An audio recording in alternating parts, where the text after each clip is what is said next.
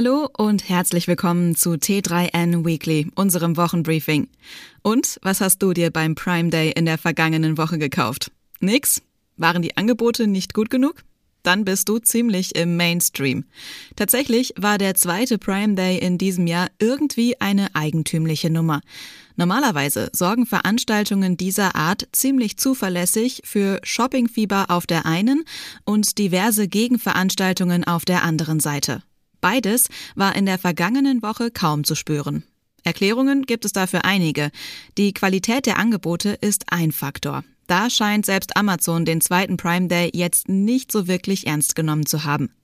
Dementsprechend übersichtlich sind auch die Reaktionen der Konkurrenz ausgefallen. Möglicherweise hat Amazon aber auch die Rahmenbedingungen nicht ganz richtig eingeschätzt. Inflationsangst, die Furcht vor einer möglicherweise drohenden Energiekrise, die tatsächlich schon gestiegenen Energiekosten, das alles ist nicht unbedingt förderlich für die Kauflaune.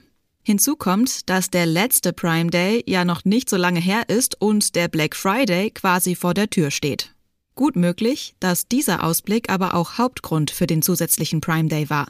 Auf diese Weise wurde den Menschen zumindest schon wieder das Thema in Erinnerung gerufen sozusagen als Reminder für den Jahresendspurt. Wir werden sehen, ob so eine Aktivierung tatsächlich funktioniert. Der Handel sollte zumindest versuchen, den Ball aufzunehmen. Übrigens, das T3N Podcast Paket ist ein echter Vierklang. Weekly kennst du ja, aber wie sieht es mit Daily, Catch-up oder Interview aus? Ach ja, T3N Daily gibt es wie T3N Weekly auch als Newsletter. Alle Artikel findest du wie immer in den Show Notes und auf t3n.de. Los geht's! Die Arbeitswelt ist im Wandel. Während vor einigen Jahren von Homeoffice in den allermeisten Firmen noch keine Rede war, sind Hybridmodelle heute gang und gäbe. Zudem sind die Zeiten hoher Arbeitslosigkeit vorbei. Vielmehr kämpfen Unternehmen mit einem rasant anwachsenden Fachkräfte- und Arbeitermangel. All diese Trends spiegeln sich natürlich auch in den Stellenanzeigen von deutschen Unternehmen wider. So waren 2021 beispielsweise Verhandlungsgeschick und Präsentationsfähigkeiten nicht mehr ganz so gefragt wie zuletzt noch 2018.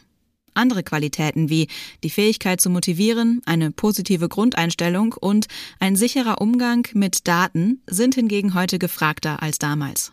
Das ist das Ergebnis einer Analyse der Bertelsmann Stiftung von rund 48 Millionen Online-Stellenanzeigen der letzten drei Jahre. Den größten Anstieg verzeichneten Begriffe, die jedoch aufhorchen lassen.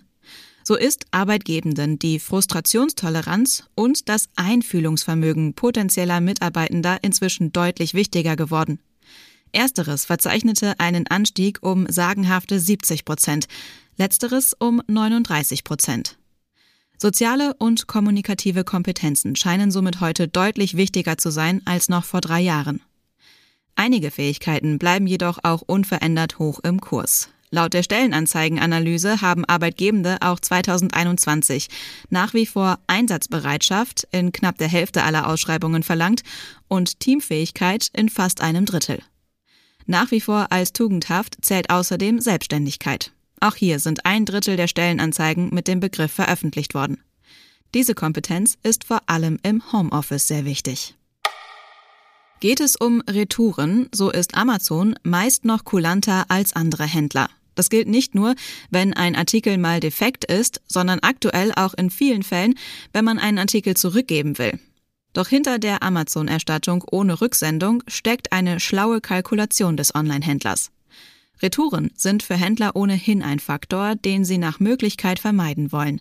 Denn gerade bei Kleidung, Schuhen und Lifestyle-Produkten, wo die Retourenquoten bei vielen Händlern über 50 Prozent liegen, verursachen die Rücksendungen immense Kosten.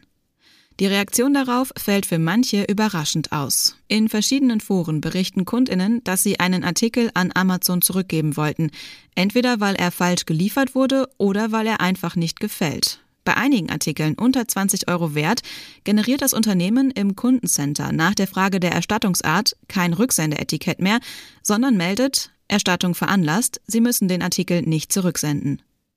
Die Erstattung erfolgt stets mit oder ohne Rücksendung umgehend und Verbraucherinnen erhalten ihr Geld auf demselben Weg, mit dem sie auch bezahlt haben. Amazon hat ja diesbezüglich sämtliche hinterlegten Daten. Erwartungsgemäß hält sich das Unternehmen aber bedeckt in Bezug auf die Frage, nach welchen Kriterien man auf die Rücksendung auch mal verzichtet. Ein Amazon-Sprecher erklärt, generell gilt, kein Kunde retourniert gern Ware. Deshalb sehen wir es als unsere Aufgabe dafür zu sorgen, dass ein Kunde Waren möglichst selten retournieren muss. Doch dahinter steckt eine nüchterne Kalkulation. Offenbar ist es für das Unternehmen günstiger, die Waren nicht zu kontrollieren und als gebraucht in seinen Warehouse-Deals einstellen zu müssen.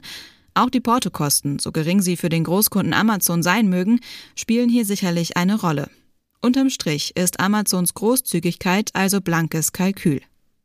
Überstrapazieren sollte man diese Großzügigkeit von Amazon, Geld zurückzuerhalten, ohne eine Rücksendung durchführen zu müssen, aber nicht. Denn das Unternehmen hat bereits in der Vergangenheit Kundinnen vom Einkauf ausgeschlossen, wenn diese böswillig gegen die Regeln verstoßen haben.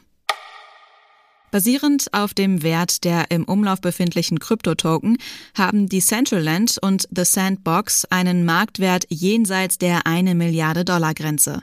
Umso erstaunlicher war ein Bericht der Kryptonachrichtenseite Coindesk, laut der Decentraland Anfang Oktober nur 38 aktive NutzerInnen hatte. The Sandbox kam immerhin auf 522 aktive NutzerInnen. Inzwischen wissen wir, dass diese Zahlen so nicht stimmen.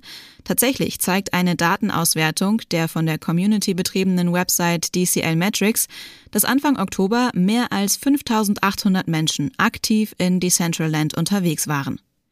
Wirklich beeindruckend sind allerdings auch diese Werte nicht. Dafür gibt es einige Gründe. So haben die First Mover im Metaverse-Bereich nach wie vor das Problem, dass sich auf ihnen nicht unbedingt viel machen lässt. Zumindest nichts, was durch die Integration in ein Metaverse nennenswert besser wäre als in Form einer klassischen App, einer Website oder eines Videospiels. Außerdem ist insbesondere Decentraland reichlich zerklüftet und kommt zum Teil noch in sehr unausgereifter Optik daher. Generell liegen zwischen modernen Spielen und dem real existierenden Metaverse grafisch noch Welten. Wenn das Metaverse aber weder praktisch noch besonders unterhaltsam oder wenigstens hübsch ist, fehlen der Masse der Menschen auch die Anreize, sich dort häufiger aufzuhalten. Lösungsansätze gibt es, aber selbst Facebook-Gründer Mark Zuckerberg, der sein milliardenschweres Social-Media-Unternehmen aus Begeisterung für das Metaverse in Meta umbenannt hat, geht nicht davon aus, dass die notwendige Technologie innerhalb der nächsten Jahre ausgereift sein wird. Schlechte Nachrichten für DJI. Die USA setzen den weltweit größten Hersteller von kommerziellen Drohnen auf die Blacklist. Darauf landen Firmen, die den USA zufolge Verbindungen zum chinesischen Militär haben. Gegen Unternehmen, die auf dieser Liste stehen, kann der US-Präsident Sanktionen verhängen. Außerdem soll die Blacklist ein Warnsignal für Investorinnen sein, nicht weiter zu investieren.